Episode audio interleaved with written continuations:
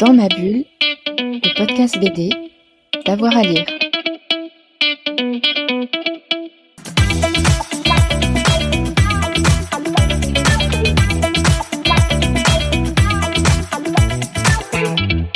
Alors, j'ai aimé quand j'étais jeune parce que j'ai eu la chance d'avoir un, un, papa qui est toujours là, mais qui à l'époque avait des collections de bandes dessinées. Nous sommes je vais paraître pour, déjà pour un vieux monsieur, mais nous étions dans les années 60, les années 70. Et donc, c'était dans sa, bibliothèque, il avait, euh, ce n'est pas la bibliothèque, on va toujours dire, c'était des, armoires sur le côté.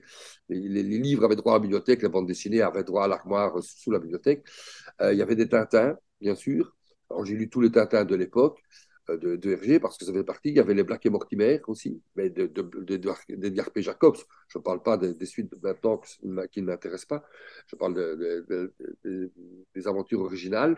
Et puis j'ai découvert un peu plus tard euh, les Giro, euh, les Blueberry, avec Blueberry et Moebius aussi, enfin du même auteur, mais c'était les, les Giro, c'était des aventures. Alors en citer un parmi eux, il y a, bien sûr le, le, le j'ai oublié le nom, le spectre au bal d'or, je ne sais plus trop, qui pour moi est, quand même assez au niveau graphisme et au niveau histoire assez intéressant. Euh, puis voilà quoi.